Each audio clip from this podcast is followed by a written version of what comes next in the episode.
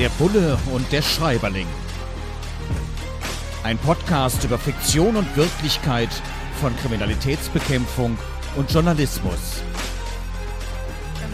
Mit Sebastian Fiedler und Frank Überall.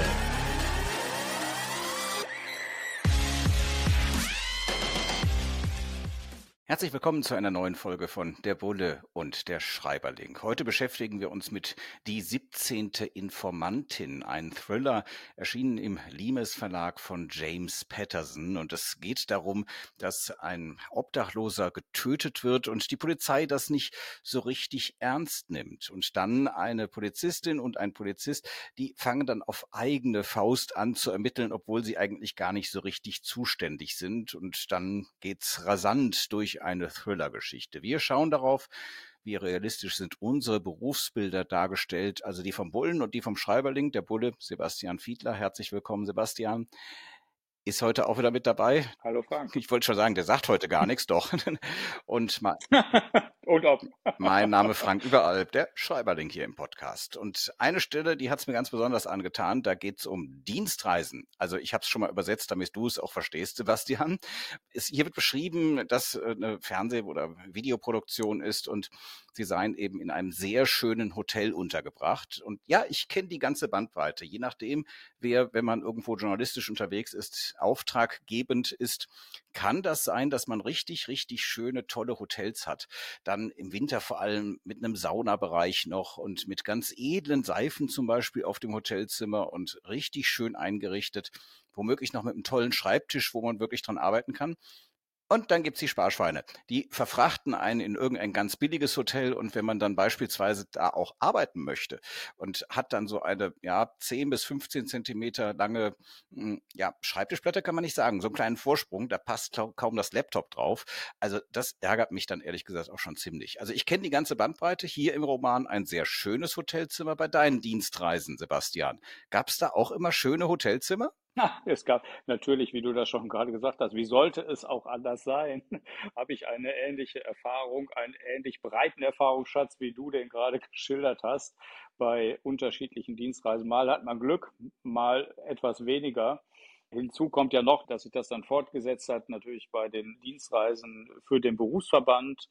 Also im Großen und Ganzen, glaube ich, würde ich sagen, war es immer in Ordnung. Aber eine Spezialität, die habe ich leider in meinem Dienstleben nicht erleben dürfen. Das war nämlich eine Geschichte, die mir sofort in den Sinn kommt, die ein inzwischen pensionierter Kollege mit, mit einem anderen Kollegen beim Landeskriminalamt mal erzählt hat. Die hatten nämlich die glückliche Fügung, dass es gelungen war, einen flüchtigen Straftäter im Ausland zu ermitteln und der wurde dort auch festgenommen und zwar war das wohl in Thailand.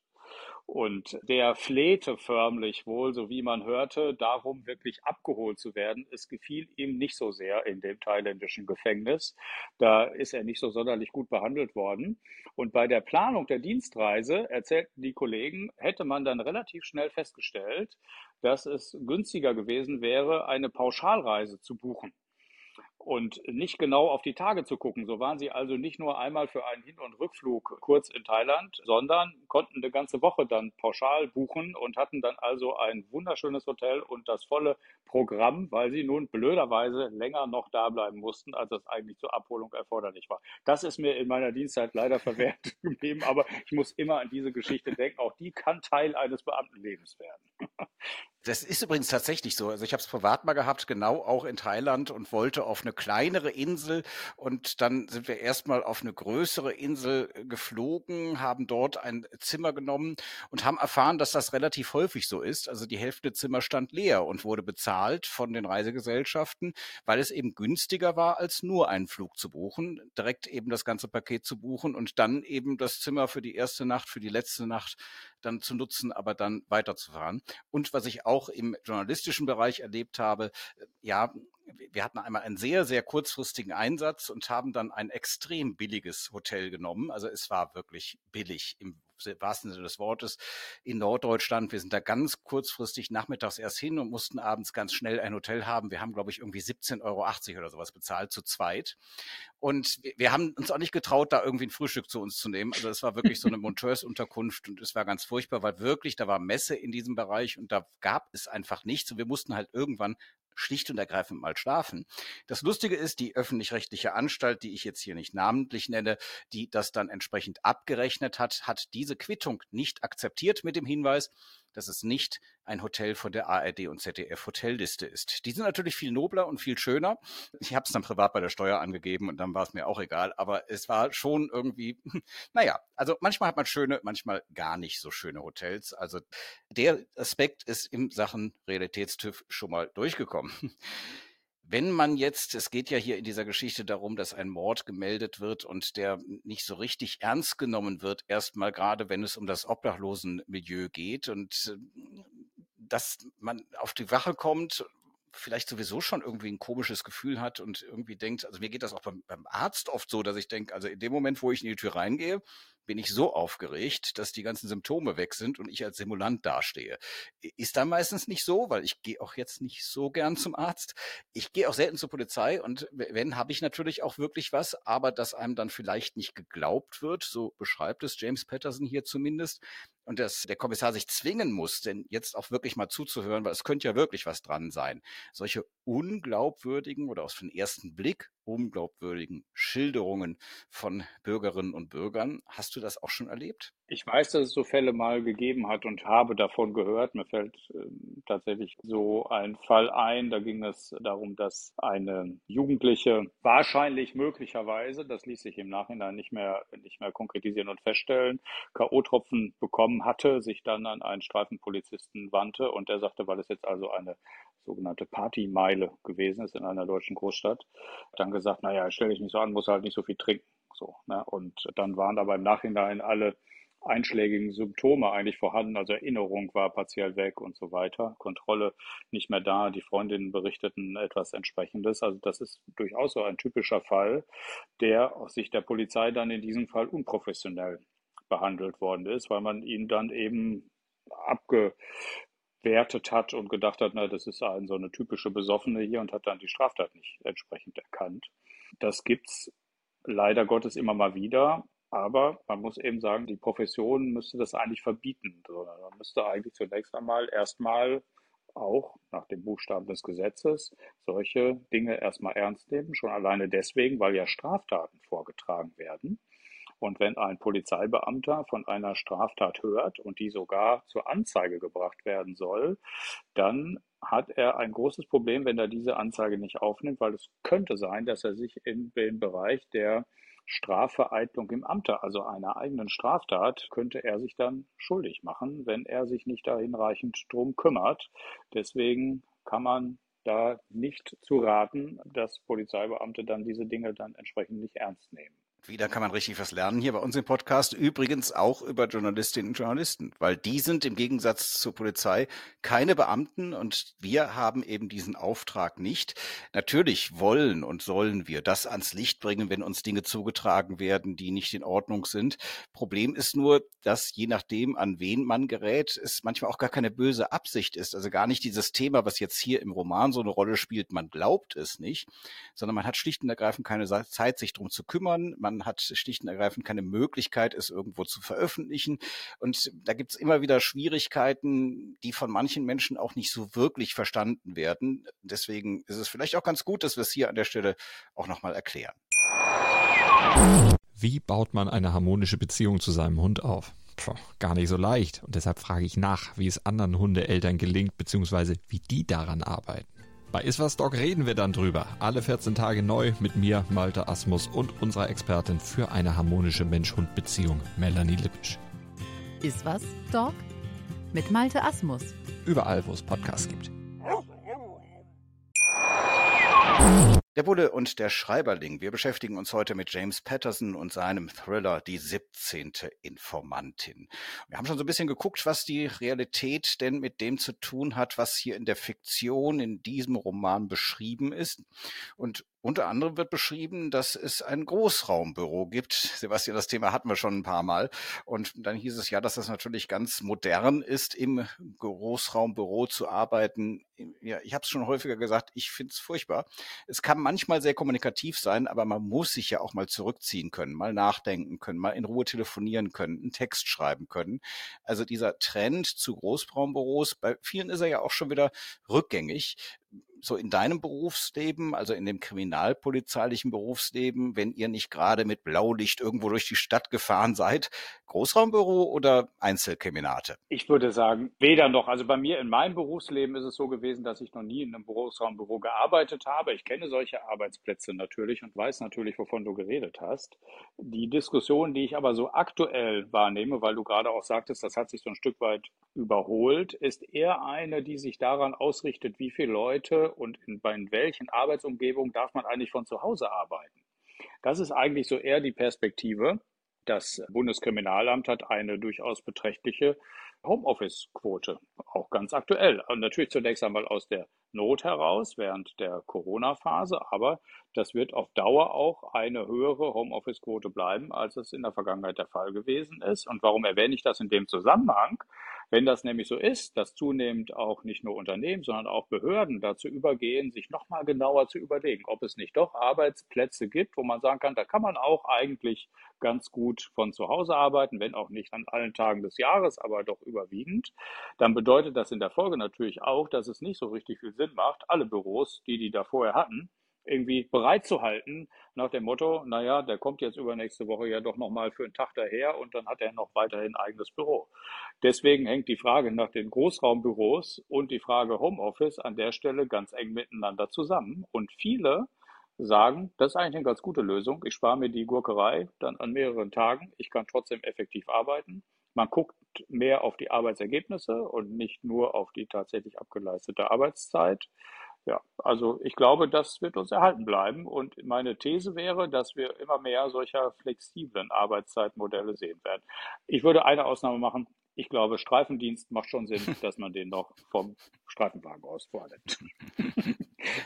Ich, ich habe es gerade schon so ein bisschen lustig angedeutet, weil es spielt hier im Roman auch eine Rolle und da äh, glaube ich auch die Menschen, die uns zuhören, sind da so ein bisschen neugierig. Wenn wir schon mal so einen echten Polizisten hier haben, mittlerweile sitzt du im Innenausschuss des Bundestages, also guckst von der anderen Seite, von der politischen Seite drauf, aber du warst ja operativ lange Zeit auch als Polizist tätig und hier wird beschrieben, dass es einen Noteinsatz gab mit Vollgas, Blinklichtern und Sirene und das interessiert mich jetzt natürlich schon. Also ich habe wirklich noch nicht bei laufendem Blaulicht und Sirene in einem Polizeiwagen gesessen, aber ich gehe mal fest davon aus, der Sebastian schon, ne? In der Tat. Also äh, tatsächlich, ja. Ich bin schon durch deutsche Großstädte gefahren. Ich bin auch schon mehrere hundert Kilometer über die Autobahn gefahren, teilweise mit äh, Zivilwagen, manchmal dann auch, weil man das dann auch darf, unter größtmöglichster Vorsicht auf dem Standstreifen an Staus vorbei und so und will nicht verhehlen, das will ich durchaus zugeben, das macht schon auch Spaß. Also die Art und Weise des Fahrens, also man muss sich der Tatsache bewusst sein, dass es natürlich gefährlich ist, dass man das nicht jeden Tag irgendwie machen darf, sondern dass das an bestimmte Voraussetzungen gebunden ist. Das wird auch dann vorher angemeldet bei der Leitstelle, dass die da entsprechend Bescheid wissen. Es muss tatsächlich Eile geboten sein in dem jeweiligen Einzelfall. Aber ich erinnere mich durchaus mit einer gewissen Freude an diese Einsatzfahrten. Das macht schon auch Spaß, weil es natürlich in der Regel auch damit verbunden ist, dass man so ein bisschen bisschen mehr Adrenalin im Blut hat als sonst, weil äh, man fährt ja nicht einfach nur so irgendwie aus Jux und Dollerei zum Einsatzort mit Tatütata, sondern das macht man natürlich, weil es dringend nötig ist, dass man da schnell hin muss. Und deswegen steht man ohnehin ein bisschen unter Adrenalin und unter sehr, sehr hoher Konzentration. Und genau dieses Zusammenspiel und das Ganze professionell noch hinzukriegen, das, das hat schon immer sehr viel Spaß gemacht. Also immerhin einmal ist es mir auch passiert, dass ich zumindest von einem Polizeifahrzeug mit Blaulichtensirene begleitet worden bin. Denn es hatte mal vor vielen Jahren im Phantasialand Brühl bei Köln ein Freizeitpark gebrannt und ich musste als Reporter mit Kamera schnell vor Ort, war dann letzten Endes auch tatsächlich der erste vor Ort, der dann für den WDR und den ARD Hörfunk und auch fürs Fernsehen sofort live berichten konnte. Und um da überhaupt hinzukommen, das ist schon sozusagen sehr auf dem Land und äh, die Autobahn war gesperrt und dann habe ich mit der Zentrale der Autobahnpolizei damals gesprochen und die haben gesagt, gut, die einzige Möglichkeit ist, damit sie letzten Endes jetzt auch nicht die vielen Kranken- und Feuerwehrwagen, die Einsatzfahrzeuge dort stören, dass wir sie halt kontrolliert dorthin begleiten und das ist dann auch tatsächlich geschehen. Bin ich heute noch dankbar für, weil dadurch konnten wir die Öffentlichkeit eben auch recht schnell informieren. Die 17. Informantin von James Patterson ist unser Thema heute. Und eines der Motive, die hier gezeichnet werden von diesem Autor in seinen Thriller, ist etwas, was wir, glaube ich, auch beide wiederum aus unserem Berufsleben kennen. Man arbeitet mit Menschen zusammen, die Kolleginnen und Kollegen sind, die vielleicht sogar Untergebene sind, wenn man eine Führungsposition hat. Und irgendwann verändern die sich im Laufe der Zeit, also persönlich, aber auch von der formalen Funktion. Das heißt, jemand, der heute noch Untergebener war oder Untergebene ist, ist morgen Chefin oder Chef. Das kann zuweilen sehr produktiv sein, das kann aber auch zu riesengroßen Problemen führen. Und ich denke mir, dass gerade in so einem hierarchischen System Polizei und wo es natürlich dann auch Beförderungen gibt, ist das A ein Thema, das auch in so Romanen immer wieder aufkommt und B sicherlich auch in der Realität immer mal wieder passiert. Ist es dir auch schon passiert und wenn ja, war es gut oder schlecht? Mir fallen mehrere Beispiele ein, tatsächlich aber auch Beispiele von befreundeten Journalisten, bei denen ich mich erinnern kann, dass die dann in vorgesetzten Funktionen kamen und dann auf einmal mit Kollegen, mit denen sie vorher zusammengearbeitet haben, in einer anderen Rolle zu tun hatten, weil sie auf einmal Chef gewesen sind. Und äh, ich erinnere mich an viele solcher Situationen, muss aber zusammenfassend sagen, dass ich eigentlich immer erlebt habe, dass das, wie so häufig im Leben, eine Charakterfrage dann gewesen ist, wie die jeweiligen damit umgegangen sind und umgehen konnten. Ich habe jetzt nicht so Situationen erlebt, wo der dann neue Vorgesetzte da irgendwie wahnsinnig viele Schwierigkeiten hatte. Und wenn, dann waren das Situationen, die gehen wirklich bis in die 90er zurück. Und das war doch durchaus da doch noch eine andere Führungskultur, als das jetzt heute so der Fall ist. Ich kann mich nicht an Situationen erinnern, wo es da wirklich wahnsinnig große Reibereien oder Theater bekommen hätte. Häufig hat es die größeren Konflikte an der Stelle gegeben, wo es um die Frage ging, wer wird denn jetzt Chef? also das sind dann eher so die Konkurrenzsituationen, bei denen es dann schon mal untereinander nicht so immer nur gute Stimmung gab, insbesondere bei der oder demjenigen, der dann nicht den Posten bekommen hatte. Genau. James Patterson beschreibt also recht realitätsnah. Er hat auch noch einige andere Aspekte, die jetzt unseren Bereich betreffen, vor allem auch meinen Bereich, beispielsweise, dass es oft zu wenig Presseplätze, also Plätze für Journalistinnen und Journalisten bei öffentlichen Gerichtsverhandlungen gibt, dass auch gerne mal dann der Saal manchmal auch unberechtigt geräumt wird. Also es gibt ganz viele spannende Anleihen, aber dafür ist dann unser Podcast letzten Endes doch zu kurz. Aber wir wollen ja auch manchmal am Ende noch einfach ganz kurz so ein Schlaglicht werfen und unseren Bullen hier im Podcast testen, ob er denn sozusagen im Studium damals aufgepasst hat und äh, ob er noch alles weiß. Was macht man jetzt nochmal genau mit flüssigem Paraffin, wenn man es auf den Händen verteilt? Was könnte es damit auf sich haben? Oh, flüssiges Paraffin. Das könnte dazu führen, dass man da hinterher eine ganz vorteilhafte Beweissituation herbeiführt. Liege ich da richtig? Ja, und zwar in Sachen Schmauchspuren. Also zumindest beschreibt es James Patterson so. Und äh, sollte irgendjemand jetzt hier zuhören, der oder die es besser weiß, dann gerne bei uns melden. Also zum Beispiel über die sozialen Netzwerke als Kommentar. Sollte das also nicht stimmen, dann würden wir es gerne wissen. Man muss zur Ehrenrettung dazu sagen, dass Sebastian hauptsächlich in der Wirtschaftskriminalität unterwegs war. Und das Paraffin auf die Unterlagen gießen oder in die Computer bringt dann auch nicht so furchtbar viel. Also insofern muss man da auch nicht in jedem Detail mehr so drin stecken. Vielen Dank für die Aufmerksamkeit für diese Ausgabe von Der Bulle und der Schreiberling. James Patterson, die 17. Informantin im Limes Verlag erschienen, ein Thriller, durchaus empfehlenswert, durchaus lebenswert und durchaus hörenswert, hoffen wir, sind wir in 14 Tagen wieder für Sie und für euch. Vielen Dank fürs Zuhören. Der Bulle und der Schreiberling. Ein Podcast über Fiktion und Wirklichkeit von Kriminalitätsbekämpfung und Journalismus. Mit Sebastian Fiedler und Frank Überall.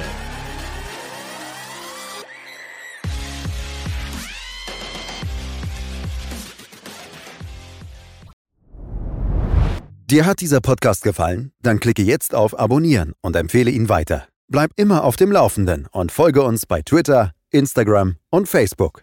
Mehr Podcasts findest du auf meinpodcast.de.